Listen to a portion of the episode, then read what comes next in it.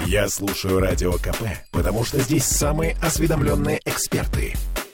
И тебе рекомендую. А всем привет, это Петербург, петербургская студия радио «Комсомольская правда». Я Дмитрий Делинский. Я Ольга Маркина. И я Денис Четербок. Депутат Законодательного собрания Петербурга. А, начнем, пожалуй, я не знаю, как относиться к этой новости. А, мы все-таки ввязываемся в восстановление Мариуполя. На прошлой неделе нам объявили о том, что Мариуполь и Петербург города побратимы. И на этой неделе, в понедельник, появились сообщения о том, что целая делегация наших чиновников во главе с вице-губернатором Пикалевым находится в Мариуполе, оценивает фронт будущих работ. В связи с этим вопрос а мы уже все у себя восстановили до такого состояния, что можем помочь кому-то другому? Ну, проблемы будут всегда э, в любом, наверное, регионе, в любой стране. Э, есть такая так называемая гуманитарная составляющая, которая э, ну, существует всегда в деятельности там, любого государства, публичного правового образования, там, которым является в том числе Санкт-Петербург, как один из регионов нашей страны. Вы знаете, что в целом, наверное, все регионы нашей страны в той или иной части буду доказывать какое-то содействие в деле восстановления тех территорий, э, которые уже освобождены от э, украинских националистов.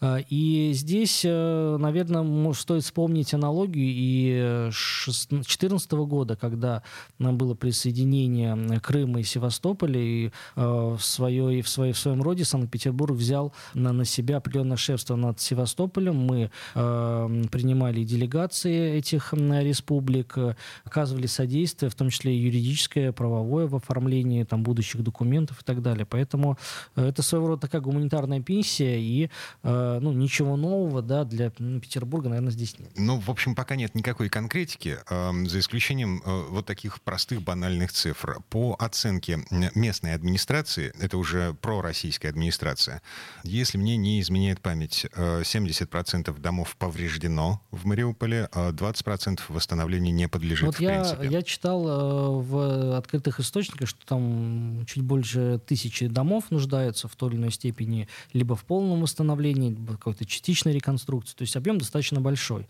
Да, говорить о том, что только Петербург будет восстанавливать э, Мариуполь, это неправильно. Ну, только Октябрьский что... район, насколько я помню, ну, да? И, и это будет распределено между там, регионами, какими-то корпорациями. Э, у них есть свои финансовые источники тоже определенные определенные на восстановление. Поэтому будет проведена оценка, именно поэтому, э, насколько я понимаю, соответствующая комиссия и работает на месте с тем, чтобы все-таки увидеть э, реальный масштаб, э, составить некоторый план, оценить свои возможности по части вот этой э, гуманитарной миссии, ну, вот, и уже дальше его реализовывать. Ну и на всякий случай напомню, а, на прошлой неделе нам озвучили, что бюджет Петербурга за 4 месяца этого года, за неполные 5, собрал уже почти полтриллиона рублей. Это больше, чем э, собирал весь бюджет за год э, в условно 2016 году. То есть э, деньги в бюджете в принципе есть. Ладно, движемся дальше. Э, у нас тут новый заход э, на поляну уличных музыкантов. Э, причем заход более жесткий, чем то, что предлагал Денис Четвербок там пару лет назад, три года назад. Я не помню, сколько уже времени прошло, с тех пор, как в ЗАГСе появился законопроект о легализации уличных музыкантов.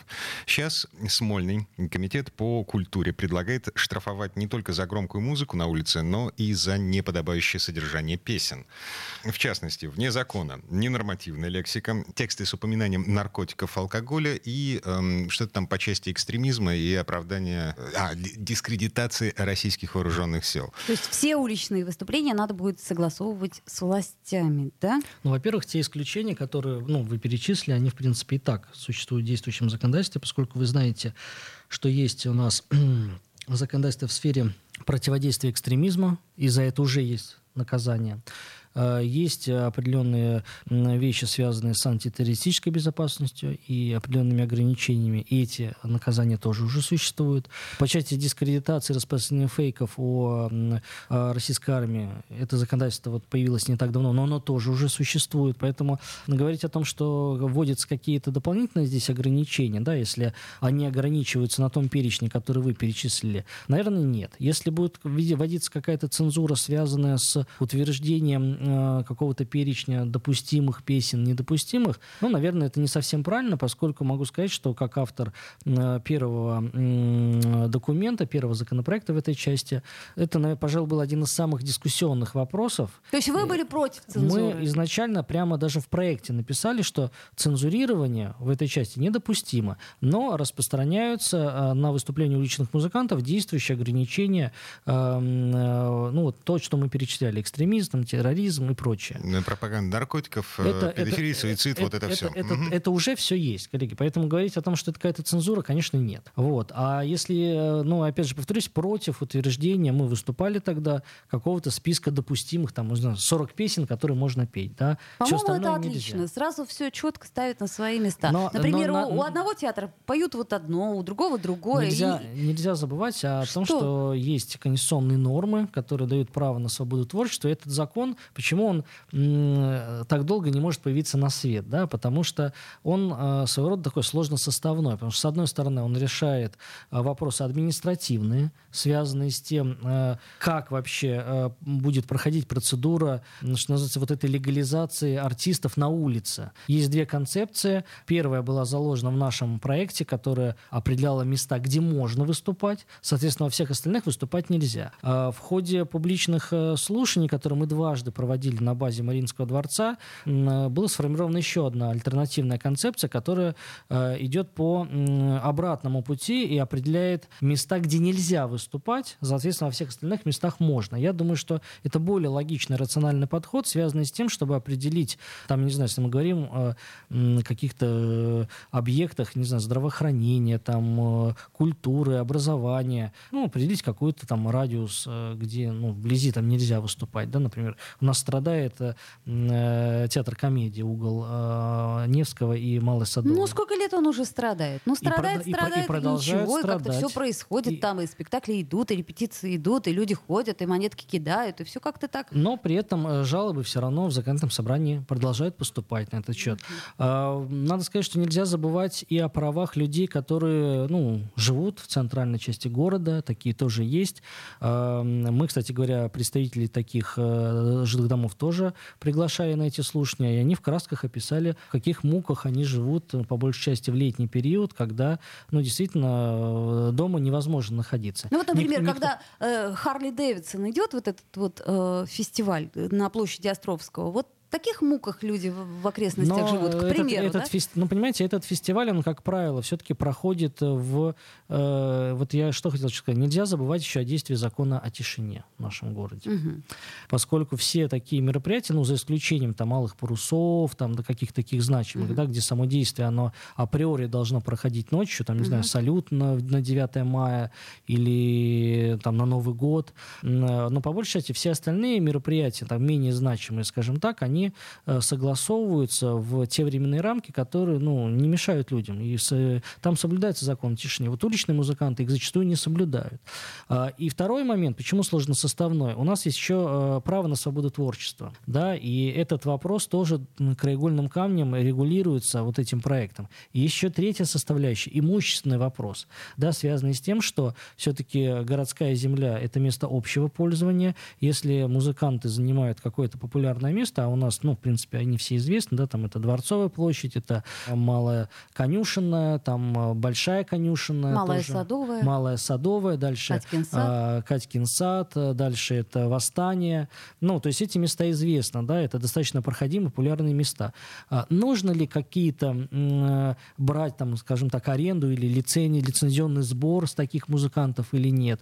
Очень много вопросов у людей с, ну, он может показаться смешным, да, но вопрос вопрос налогообложения. Там мы в свое время там, выдвигали предложение регистрироваться им как самозанятым и платить вот эти э, какие-то копейки с тем, чтобы не было никаких вопросов по части э, налогообложения. Поскольку, ну, если ты стоишь на Невском, в принципе, за день можешь собрать ну, приличную сумму. А можешь и не собрать? А можешь и не собрать, но платишь э, налог, исходя из заявленной суммы, тот процент. Поэтому вот вам четыре только составляющих, которые должен решить этот э, законопроект. Вот э, э, здесь и сейчас. Слушайте, ну как-то в европейских странах это работает и работает без всякой там цензуры, там без работает всего. Там по-разному. просто там покупаешь аусвайс и... Есть так такой подход. Ну, там, кстати говоря, есть и достаточно серьезные ограничения там, по части использования ударных. Да? У нас этот вопрос никак не отрегулирован, а во многих европейских городах прямо указано, что уличные музыканты не могут выступать на ударных инструментах или со звукоусиливающей аппаратурой. Это, кстати говоря, еще один момент, который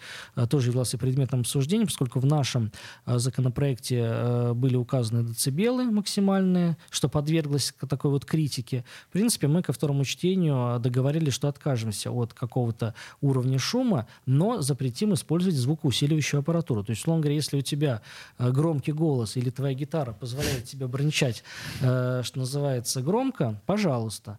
Ну, вот. Но какой-то вот уровень шума здесь, наверное, сложно определить допустимым. Ну вот в законопроекте, который вышел из Комитета по культуре, э, написано, что нельзя использовать колонки мощнее 1 киловатта, ударные установки. Ну, то есть э, есть два типа мест, где могут выступать уличные музыканты, согласно этому, этому законопроекту. Есть места, где можно использовать звукоусиление э, и ударные установки, есть места, где это категорически запрещено только в акустику. Так, вот сейчас прервемся буквально на пару минут. Эм, пауза будет очень-очень короткой. Попов изобрел радио, чтобы люди слушали комсомольскую правду. Я слушаю радио КП и тебе рекомендую. Это мы вернулись в петербургскую студию радио «Комсомольская правда». Я Дмитрий Делинский. Я Ольга Маркина. И я Денис Четербок. Депутат Законодательного собрания Петербурга. Один из тех людей, которые два года назад пытались легализовать уличных музыкантов. Сейчас Смольный пытается зайти снова на эту поляну. Эм, есть еще один законопроект, который прямо сейчас проходит антикоррупционную экспертизу. И этот законопроект, который вышел из Комитета по культуре, он как бы жестче там с цензурой и с эм, такими территориальными ограничениями. Там все прописано. А, я, честно говоря, не понимаю, а зачем а, Смольному понадобился второй законопроект, если первый еще не принят? Да. Понимаете, первый законопроект, он, а, что называется, более широко регулировал, предлагал к регулированию вот все те э, сферы, о которых я э, озвучил до нашей паузы. А, все-таки здесь концентрация идет на местах, определение этих мест, да, и второе это э, на установ, установление тех дополнительных ограничений по там, части музыкальных инструментов, звукоусиливающей аппаратуры и э, требования к, э, к контенту, скажем так.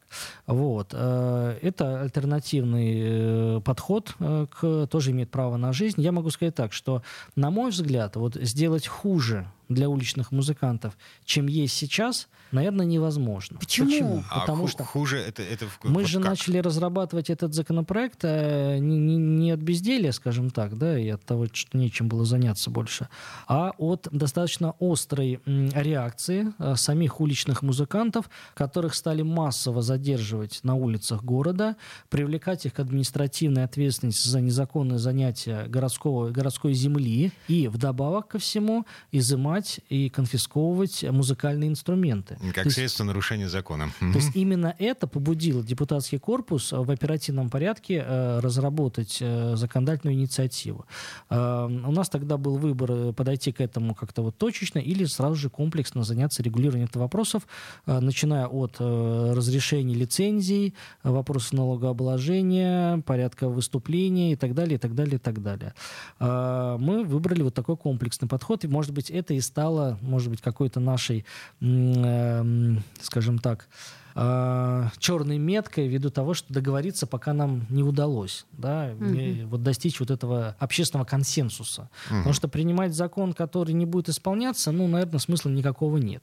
Поэтому в этом ключе хоть какое-то регулирование создаст четкие понятные правила для самих уличных музыкантов. И сама жизнь нам продемонстрирует, да, если уличные музыканты действительно эм, будут пользоваться этим порядком, будут соблюдать эти ограничения, количество жалоб как на них, так и от них уменьшится, значит, закон нужен. Я такого эффекта все-таки, если этот законопроект будет, дойдет до Мариинского дворца, пока это лишь только первая, первая весточка, что он появился, если он дойдет, конечно, мы будем предлагать свои поправки. И здесь нам, может быть, удастся что-то еще снивелировать. Вот. Но в любом случае, повторюсь, что любое регулирование правовое для уличных музыкантов сейчас благо, потому что тот хаос и анархия, которая существует сейчас, это и, это и почва для каких-то злоупотреблений. Да? Кому-то здесь можно стоять на этом месте, кому-то нет. Да, как решать этот вопрос, э, непонятно. Так а если вы примете, то как будут решаться эти вопросы? Я тоже не понимаю, что изменится. Мы в свое время э, предлагали, э, да и сейчас, э, в принципе, ну, отдельного порядка нет, но если вы хотите, например, организовать какое-то городское мероприятие, есть специальный регламент.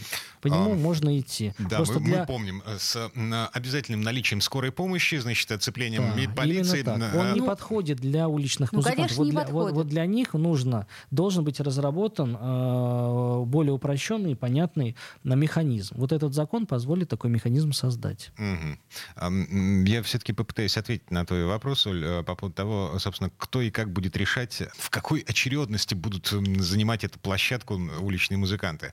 А в Москве, например, есть специальная комиссия, которая выдает аусвайсы, ну, а свайсы по времени, да? Да, Понятно. да, да, Хорошо. да, да. Кто первый там, стал, но, того но, и но, но там есть другая история, связанная с тем, что уже появились целые, ну, не знаю, там, организованные группы, которые э, на себя оформляют вот, вот такое разрешение, а дальше оно как, они как, здесь как перекупщики его перепродают уже э, реальным уличным музыкантам. Вот этого допустить тоже нельзя. Угу. То есть как бы бронируют под себя. Да у нас даже билеты на Врубеля бронируют под себя, а потом продают так сказать, перекупщики. И Что на футбол делать? такое тоже бывает. Ну да. Так, ладно. Один законопроект ничего не изменит. Тайна сия великая есть. Да. Непонятно еще, когда э, законопроект, тот, что прописали в Комитете по культуре, доберется до Мариинского дворца и в каком состоянии он дойдет до подписи губернатора. Судя вот. по всему, многие депутаты не за. Но это уже совершенно точно не в этом туристическом сезоне. А прямо сейчас давайте про магазины. ЗАГС собирается писать письмо премьер-министру господину Мишустину. Да, именно так. Подготовлен проект постановления об обращении к председателю правительства. Суть его заключается в том, чтобы э, предложить нашему федеральному правительству изменить определенные э, постановления, которые им принимаются, с тем, э, чтобы дать дополнительную информацию для наших потребителей, которые э, ходят, ну, как и мы все, все мы потребители, в и Мишустин тоже, как человек, который, наверное, тоже покупает какие-то продукты питания в магазине. Так. Э, дать дополнительную информацию о цене той продукции, которую люди покупают. А, вы, наверное, заметили, что по некоторым позициям э, цена, наверное, не изменилась с прошествием времени, но существенно ужалась упаковка. Даунсайзинг, так называемый. Да, это касается и молочной продукции, это касается там сахара, крупы и так далее. Э, далеко не всегда человек может сориентироваться, да, и там пересчитать вот эту граммовку с тем, mm-hmm. чтобы сравнить и реально понять, насколько все-таки товар подорожал и стоит ли его приобретать, да, именно сейчас. Поскольку если вопрос стоит э, о том, что ну, у вас нет дома хлеба и вам необходим хлеб, конечно, или сахар. Вы, или сахар, конечно, вы его купите. Но если, условно говоря, вам надо сделать какой-то там небольшой стратегический запас Фуагра. или, или что-то еще, конечно. Посмотришь, фуагра подорожала. И... Ну, да, кто, страшно кто, кто далеко от народа, Оль. Вот, поэтому, просто... поэтому мы, Короче, предлаг, мы, мы да. предлагаем, а, помимо а, указания цены за единицу, угу. которую вы покупаете, там пачка гречки, а, дополнительно указывать информацию за единицу вот этого товара э, в общепринятом эквиваленте. Килограмм, есть, килограмм литр. гречки, литр молока и так далее. Я видел, в общем, довольно давно уже видел в некоторых сетевых магазинах э, вот такие двойные ценники. То есть цена за упаковку и цена в килограммах. Это было очень давно, Дмитрий. Да? А, во-вторых, это, видимо, была некая такая доброволя-эксперимент угу. от м, ритейла. Сейчас, конечно, такого вы не встретите. То есть Хотя... вы, вы хотите, чтобы это была федеральная инициатива, да? То есть это, это, по, это, по возможно, это возможно реализовать только в рамках э, федерации. Почему? Потому что все, что касается торговли, у нас относится к ведению Федерации, угу. и в развитии этого принято соответствующее постановление правительства Российской Федерации, которое действует на всю страну. И именно поэтому мы обращаемся к председателю правительства. Угу. То есть что должно быть написано на ценнике, а, определяет федеральные власти.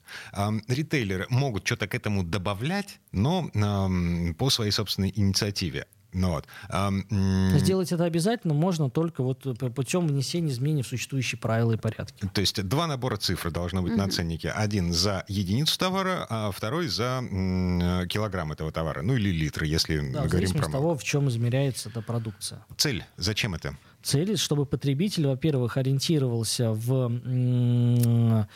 том, как меняется цена, во-вторых, с тем, чтобы э, ну, его попросту не дурили, поскольку далеко не все обращают внимание на там, вес продукта или его... Э, просто мы привыкли, да, видим там сметана, там, пискаревская, да, там маленькая баночка, средняя баночка, большая баночка. Вот мы по инерции так ее и покупаем, да. А если эта баночка там уменьшилась там, на 20%, может быть, я и не выберу тогда именно эту сметану, а посмотрю что-нибудь другое. Угу. То есть это облегчит для потребителя э, возможность сделать свой э, взвешенный выбор. А, а это не увеличит социальную напряженность и без того увеличенную? Ну, на мой взгляд, социальная напряженность как раз-таки увеличивает, когда что-то такое неопределенное и непонятное. А когда все четко и понятно, о какой напряженности здесь может идти Вот ты приносишь из магазина сумку с продуктами, вынимаешь оттуда, там, я не знаю, пачку сока, ну, вот, и смотришь на нее, ну вот тебя же обманули. Да, вот. а мне кажется... Всплескиваешь руками и говоришь, в очередной раз Угу. А мне кажется, что если я недополучу 10 грамм сметаны, это не так страшно, как я узнаю, что сметана подорожала, ну, условно говоря, на 20%. Я расстроюсь и буду по-другому планировать бюджет. И, в общем... Так и хорошо, и тем самым вы где-то Откажу убережете, себе в необходимом. Нет, убережете себя от каких-то, может быть, э, ну, ненужных в текущем моменте там затрат. Такое mm. тоже может быть. Да, мы там смотрим, во, вроде э, что-то там подешевело, да, там, или какая-то акция. Набираем там 10 пачек. В итоге потом через через какое-то время понимаем, что срок годности истек, да, и при, приходится от этого это выбрасывать. И такое тоже, я думаю, бывало в каждой семье. Угу. Ну и в конце концов, э, по большому счету, если у м, торговцев появится необходимость быть чуть более честными с покупателями, может и даунсайзинга станет меньше как вариант. Да, завтра у нас состоится первое чтение этого документа.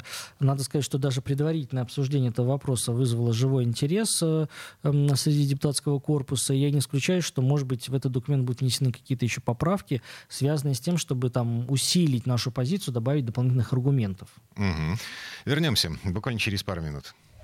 Я слушаю «Комсомольскую правду», потому что «Радио КП» — это корреспонденты в 400 городах России. От Южно-Сахалинска до Калининграда. Я слушаю «Радио КП» и тебе рекомендую. Это мы вернулись в петербургскую студию радио «Комсомольская правда». Я Дмитрий Делинский. Я Ольга Маркина. И я Денис Четербок. Депутат Законодательного собрания Петербурга. А, давайте в этой четверти часа все-таки перейдем к повестке заседания. В очередной раз ЗАГС а, пытается регулировать ярмарки. Мы где-то с полгода назад рассуждали на тему того, нужно давать организаторам ярмарок дополнительный день на то, чтобы расставиться, или не нужно давать дополнительный день. То есть ярмарки выходного дня у нас работают в субботу и воскресенье. В ночь монтируются. И в ночь раз размонтируется? Ну, э, я думаю, когда мы говорим о ярмарках, у всех э, в мыслях стоит полюбившаяся ярмарка на площади Островского. Э, это не единичный пример. У нас и в спальных районах, не только в центре, организуются ярмарки. И здесь я бы хотел начать с цели ярмарки. Цель ярмарка — это сделать так, чтобы производители, ну, прежде всего, там какие-то фермеры, это может быть в рамках международного сотрудничества, там белорусские товары очень пользуются популярностью, чтобы они получили возможность дойти до потребителя. А у потребителя была возможность все-таки приобрести эти товары, поскольку, ну, Петербург давно уже упрекают в том, что это столица торговых сетей, да, а попасть в торговые сети, вы знаете, ну, наверное, избраться депутатом Госдумы проще, чем в виде товара попасть э, на прилавок э, какого-нибудь большого детейла. Вот, поэтому э, мы здесь идем навстречу малым предпринимателям, предприятиям, фермерским хозяйствам и законодательно устанавливаем возможность для ярмарок получить дополнительные дополнительный день на организацию такой ярмарки. Поскольку это достаточно хлопотное дело, необходимо не только поставить там палатку, а если вы торгуете какими-то мясными изделиями, колбасами, там, э, молочкой, у вас должен быть холодильник определенный, вы должны быть подключены к точке доступа к электросетям и так далее, и так далее, и так далее. Раньше все это э, либо делалось ночью, мешая спать э, местным жителям, которые находятся вблизи такой точки, либо это делалось в в ущерб самой торговли. То есть торговать они начинали не с утра, а там, условно говоря, со второй половины дня, uh-huh. потому что полдня уходило на вот эти все формальности. Вот, мы сейчас предлагаем все формальности вынести за скобки с тем, чтобы время торговли, оно, что, что называется, не изменилось. То есть кипиш на площадке, выделенной под ярмарку выходного дня, будет начинаться не в субботу, он будет а начинаться в пятницу. В пятницу. Да. А, Хорошая идея. Где гарантия того, что э, в пятницу, расставившись в спешном порядке, э, торговцы не начнут, э, собственно, торговать? Ну, у нас быстро, есть, быстро у нас есть административное законодательство достаточно ну, с серьезными штрафами. Если такие ярмарки будут уличены в нарушении, значит, они заплатят штраф за это. На мой взгляд, сейчас вопрос, связанный с продовольствием, очень актуален в международной повестке дня, поэтому чем больше у горожан и жителей и гостей города будет вариаций для м- приобретения продуктов питания, тем, кстати говоря, должны быть и цены ниже, э, тем лучше. Теоретически верно, практически посмотрим. Так, еще один вопрос из повестки, который успеваем обсудить.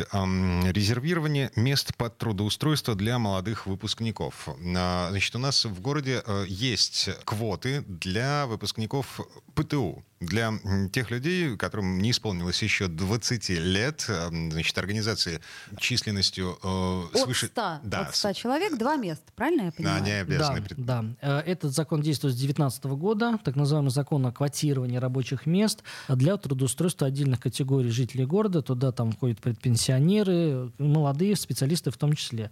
Вот та инициатива, которую мы завтра будем рассматривать, она как раз-таки касается расширения возможностей для трудоустройства именно молодых специалистов специалистов, поскольку если сейчас, как вы правильно сказали, он распространяется на выпускников среднеспециальных образовательных учреждений, и э, возрастной цен ограничен с 18 до 20, то теперь мы э, добавляем туда и тех, кто получил высшее образование, и тем самым логически тоже расширяем э, границы возрастные с 18 до 25. А в связи с чем возникла эта инициатива?